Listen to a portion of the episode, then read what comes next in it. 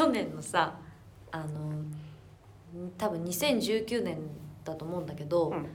チャイルドプレイ」っていうさ映画のはいリブート版が公開されたの。でまあもともとさチャイルドプレイってさ昔からあのあったわけだよ。うんあのすごいさなんか可愛いさ ちっちゃい人形がさ、ねナイフ持ってさわーっていう顔してさ 追っかけてくるのが怖かったじゃない。であれってなんか回を重ねるごとにちょっとさギャグ風味がちょっとだけど増してきちゃって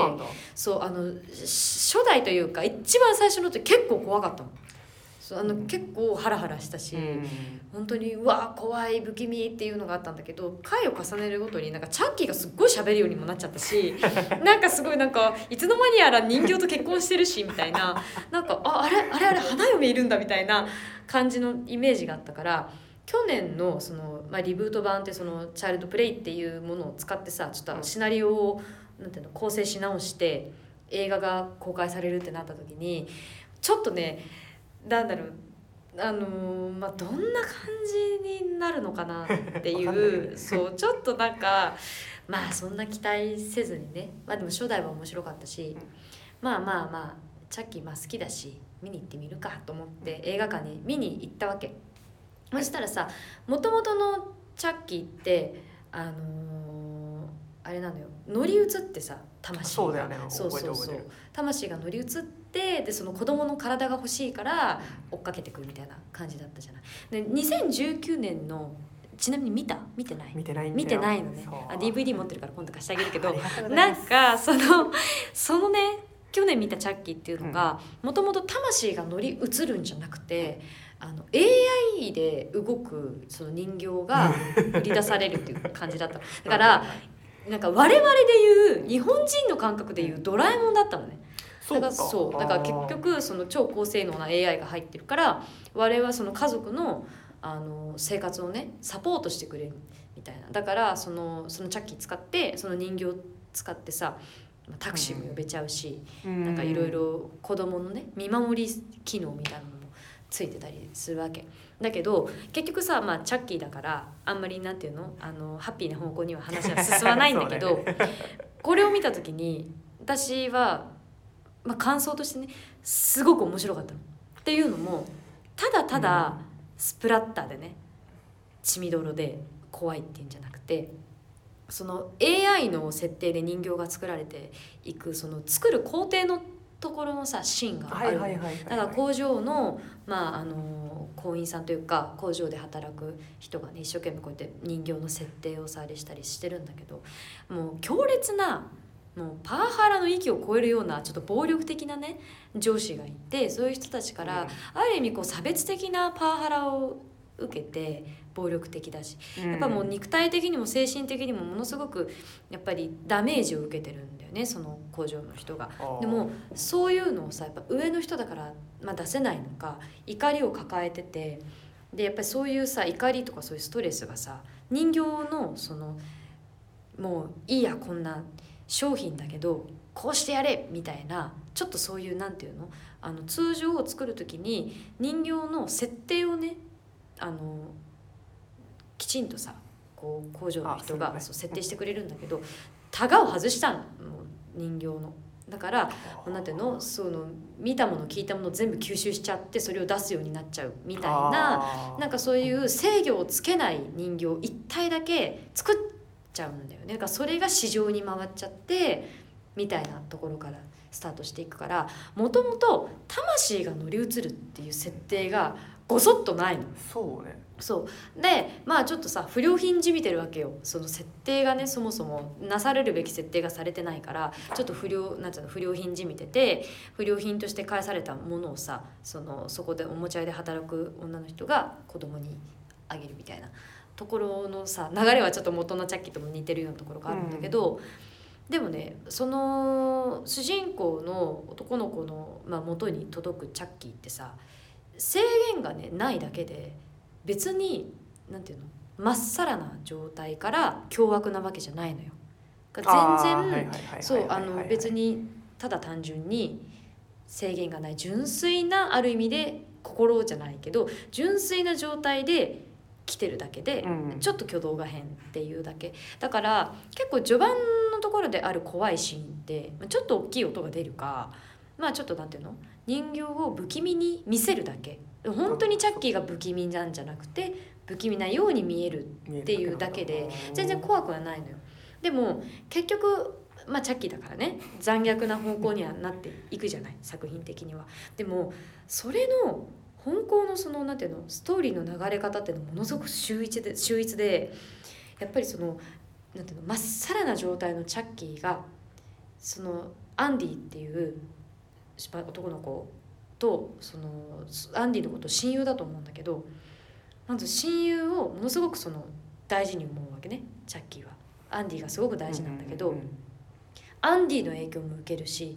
アンディの友達の影響も受けるしアンディが暮らしている家庭環境の生活の影響も全部チャッキーは受けていく結局そうアンディアンディ自身はやっぱりそのなんとなくこうさあの転校もしてね家庭環境もあんまりね穏やかとは言えないような家庭環境の中で、まあ、親が離婚してね寂しい気持ちもあるし友達ができないしでやっぱりさなんかそうこうだんだんすさんでいくような気持ちもある中でさあのでもまあチャッキーを介してね友達とかもできていくんだけどやっぱりそこの環境もさあまり良くはないわけよ。だからそうアンディがねちょっと包丁をね扱ってこうなんていうの食パンを切るようなシーンがあるんだけど使った後の包丁をまな板にそのままポンって刺すの。だからはい。その動作をね歯磨きを見て真似するみたいなの同じレベルであチャッキーがそう真似したりする。でそのアンディが友達と一緒に「悪魔の生贄っていうめちゃめちゃなんつうの、まあ、有名どころのねホラー映画があるんだけどすごい、うん。まあ、結構グロいようなストーリーなんだけど、うん。それを見て子供たちはめっちゃ笑ってるの。なんか。もうね子供たちはそういうちょっとホラーなねグロ映画を見て笑ってアンディは楽しそうだなとなるほど。これをすれば喜んでくれるんだ。すごく素直に受け取られるわけ。あでじゃあそれを真似しようとするわけ。だって喜んでくれると思うから。ーそうだよね。ねチャッキーはね。でもさ子供たちは焦るわけじゃない。まさかそんなことを現実でやるなんてびっくりさ、ねするから止めるんだけど。がそういうような形でいろんなところのなんていうの,、まあその家庭環境のちょっとねというところとかも、そういうのをね素直に受け入れていくわけチャッキーが。で結局やっぱあの作品の中でよくできてるなと思うのがやっぱり2人がものすごく親友だと思い合ってた時もあるから最終的にそのうんチャッキーのその愛情の示し方というかね親友を大事に思うその行動の取り方がさだんだんだんだんその間違った形でこう影響いろんな影響を受けてきてるから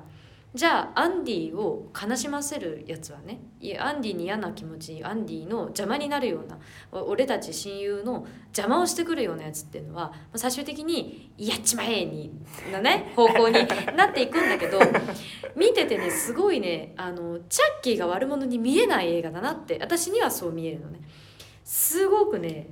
もうかわいそうになってきちゃうのだから最終的には私は結構もうエンドロールが流れるとすっごい悲しくて結構泣いちゃってもうあのストーリーの構成にすごい私は結構感銘を受けて4回見に行って DVD 買ってその DVD についてる ポスターを今部屋に貼ってあるからちょっと暗がりでさあ寝ようと思ってちょっとふっと見た時に暗がりの中で チャッキーの顔が刃物持ってめっちゃこっち見てるから怖い怖い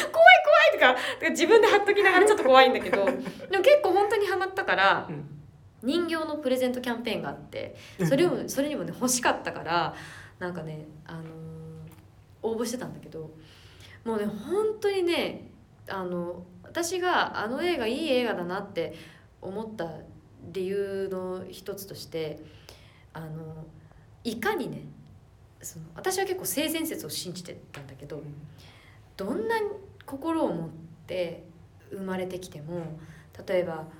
家庭環境しかりその人が生活してる他のね